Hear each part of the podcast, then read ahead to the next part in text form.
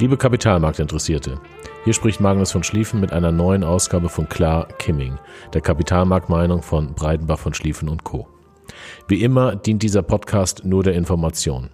Die Inhalte stellen keine Handlungsempfehlung dar. Vergangene Performance ist keine Garantie für zukünftige Performance. Auch die Nennung einzelner Titel stellt keine Handlungsempfehlung dar, sondern dient ausschließlich der Veranschaulichung von Informationen. Wie in der letzten Nachricht angekündigt, melden wir uns heute wieder. Gestern hat der Kapitalmarkt die Maßnahmen der Zentralbanken und Regierungen realisiert. Nach der für den US-Aktienmarkt schlechtesten Börsenwoche seit der Finanzkrise folgte gestern der höchste prozentuale Anstieg seit 1933. Heute setzt sich das Ganze mit Unterbrechung fort. Eine Beruhigung der Märkte dient das leider nicht. Wie letzte Woche beschrieben, hatten wir im Bereich Unternehmensanleihen einen, was man in der Fachsprache Liquidity Event nennt. Übersetzt heißt das, dass ein Handel in Anleihen fast gar nicht mehr möglich war. Wollte man etwas verkaufen, gab es zu dem Preis keinen Käufer. Alle versuchten auf Biegen und Brechen Liquidität zu beschaffen. Wenn das Verhältnis von Verkäufern zu Käufern 5 oder 5 zu 1 oder schlechter ist, kann man sich ungefähr vorstellen, was das für die Preise bedeutet. Die Situation wäre die gleiche, wenn am Wochenmarkt ein bestimmtes verderbliches Produkt in Massen angeboten wird, es aber keine Interessenten für das Produkt gibt. Ab irgendeinem Preis gibt es natürlich immer Interessenten.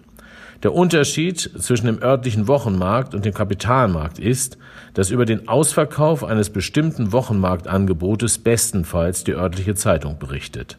Einem Ausverkauf an den Kapitalmärkten kann man sie kündlich zusehen, zudem wird man mit Nachrichten auf dem Smartphone bombardiert. So etwas ist für Mensch und Maschine ansteckend und verstärkt den Verkaufsdruck.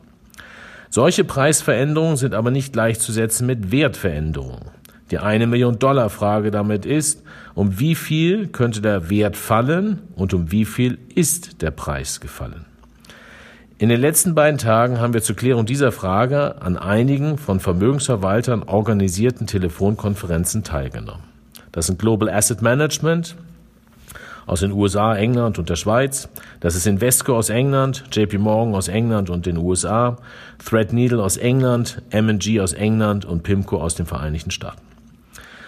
Anleihefonds haben im März bis zu 20 Prozent im Kurs verloren. Die Bewertung von Unternehmensanleihen geben einem einen guten Überblick, welche Szenarien der Kapitalmarkt eingepreist hat.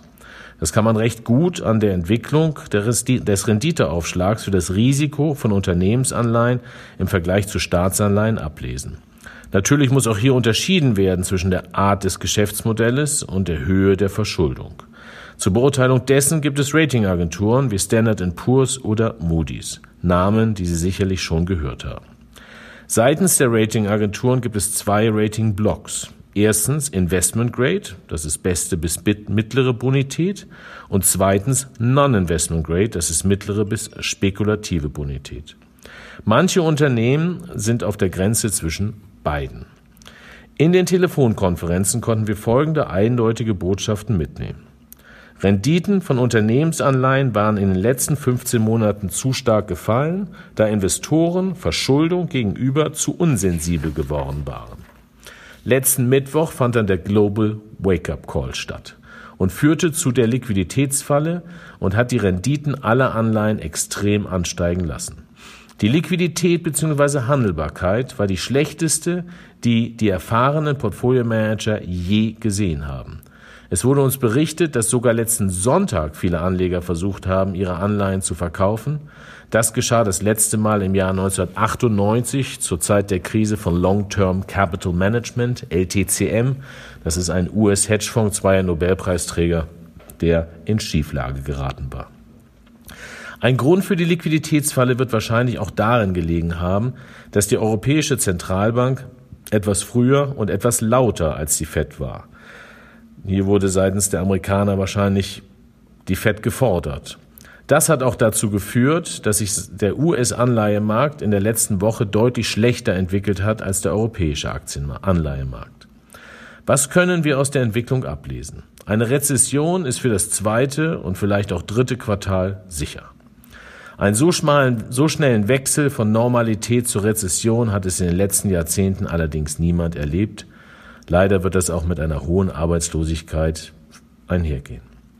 Mit einer Rezession geht einher, dass manche Schuldner ihren Schuldendienst nicht mehr bedienen können und deren Anleihen ausfallen werden. Die Aufgabe der Ratingagenturen ist es, die Wahrscheinlichkeit eines Ausfalls zu bewerten. Steigt die Wahrscheinlichkeit eines Ausfalls an, wird die Rating-Einstufung gesenkt. Der extrem starke Anstieg der Risikoaufschläge für Unternehmensanleihen kann folgendermaßen übersetzt werden, dass die Ausfallraten so hoch werden wie noch nie. In den vergangenen 40 Jahren war die höchste je gemessene Ausfallrate von Anleihen mittlerer bis schlechter Bonität 33 Prozent. Ähm, das war Mitte der 80er und Ende der 90er Jahre. Es kann gut sein, dass hier eine neue Rekordmarke gesetzt wird. Diese wird aber in wenigen Sektoren stattfinden und sehr konzentriert sein. Bei Anleihen aus dem Segment Investment Grade, also gute bis mittlere Bonität, werden vom Markt ebenfalls Aus Ausfallraten eingepreist, die 30 mal so hoch sind wie im Schnitt der letzten 35 Jahre. Das hat es noch nie gegeben. Natürlich wird es jede Menge Rating-Herabstufungen geben. Diese werden aber hauptsächlich Unternehmen aus dem Energiesektor treffen, vielleicht auch Transportsektor. Und in diesem Segment wird es auch zu Ausfällen kommen. In den meisten anderen Sektoren sollte es laut der Vermögensverwalter zu keinen Ausfällen kommen. Diese kommende Rezession ist nicht mit früheren Rezessionen zu vergleichen. Es gibt viele sehr gesunde Unternehmen, die nicht nur gut kapitalisiert sind, sondern für die Übernahme anderer Unternehmen eine Kriegskasse aufgebaut haben. Diese kann eingesetzt werden und würde reichen, einen drei- bis sechsmonatigen Stillstand zu bewerkstelligen. Im Gegensatz zu früheren Rezessionen ist der private Sektor gesund. Besonders wichtig aber ist ein finanziell sehr gut ausgestatteter Bankensektor, der laut der Vermögensverwalter eine wichtige, stabilisierende und heilende Rolle spielen sollte. Dazu hatte ja auch schon Herr Kaldemorgen berichtet. Die Anleihemärkte aber haben das schlimmstmögliche Szenario eingepreist. Renditen für Unternehmensanleihen oder auch US-Pfandbriefe sind in den letzten 14 Tagen zwischen 5 und 10 Prozent gestiegen. Der US-Pfandbriefmarkt das sind erstbesicherte Hypotheken kreditfähige Hausbesitzer, signalisierte zwischenzeitlich einen Ausfall von 20 Prozent dieser hochbesicherten Hypothekenanleihen. Das war selbst in der Finanzkrise nicht passiert. Wenn man die Attraktivität von Anleiherenditen der letzten 20 Jahre auf einer Skala von 0, sehr unattraktiv, bis 100, sehr attraktiv beschreibt, stehen Anleihen laut PIMCO heute bei 95. Der Weg von nahe Null zu 95 hat weniger als zehn Tage gedauert.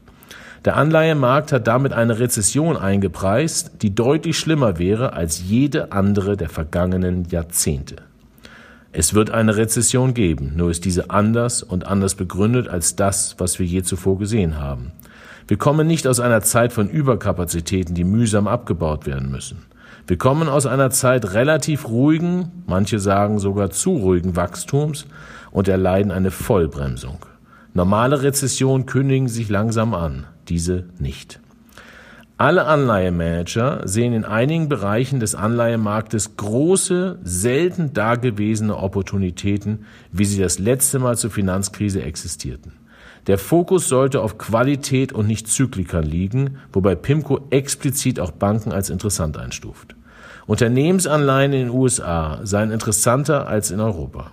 Hier eine Notiz von uns. Die Kosten der Absicherung des US-Dollar-Währungsrisikos sind fast schlagartig um zwei Prozent gefallen, sodass auch für europäische Investoren und US-Unternehmensanleihen wieder interessant sind. Passiert diese Korrektur der Korrektur morgen? Sehr wahrscheinlich nicht. Das ist ein fließender Prozess, der begonnen hat. Der Auslöser für eine höhere Bewertung von Anleihen sind die umfassenden Maßnahmen der Zentralbanken, insbesondere der Fed, die dafür sorgen werden, dass der Anleihemarkt wieder funktionstüchtig ist und damit liquide bzw. handelbar wird. Damit werden auch die Spannen zwischen An- und Verkaufskursen fallen. Hier gilt es auch zu wissen, dass die Maßnahme der Fed so groß ist, dass sie rein theoretisch bis zu 25 Prozent des ausstehenden Investment-Grade-Anleihemarktes kaufen kann. Das wird auch den Rest des Marktes stabilisieren. Eine Anmerkung von uns. Sogar Anleihen etwas höher verschuldeter Unternehmen sollten interessant sein, solange es keine zyklischen Unternehmen sind, da diese Unternehmen eine Reduzierung der Verschuldung vornehmen wollen und werden. Durch Verzicht auf Wachstum und Dividende wird diese Reduzierung der Verschuldung allerdings von den Anteilseignern bezahlt. Die Aktien solchen Unternehmen, solcher Unternehmen will man nicht, die Anleihen wahrscheinlich schon. Hier wird sich die Vergangenheit wiederholen. Wie auch bei Aktien muss der Fokus auf Qualität liegen. Es gilt nicht, den Markt zu kaufen, sondern Anleihen einzelner Unternehmen und diese müssen sorgfältig ausgesucht werden. Unseren Blogs der letzten Monate konnte man entnehmen, dass wir Anleihen zunehmend skeptischer gegenüberstanden. Aus dem Grund hatten wir die Portfoliogewichtung der vermögensverwaltenden Fonds, die eher anleihelastig sind, im September letzten Jahres um jeweils sechs Prozent reduziert. Da die Renditen von Unternehmensanleihen wieder attraktiv sind, werden wir die Gewichtung wieder ändern und alle vermögensverwaltenden Fonds gleichgewichten. Da es mit der EZB und der FED zwei große Käufer von Anleihen gibt, sollte sich das Anleihesegment relativ schnell wieder erholen können.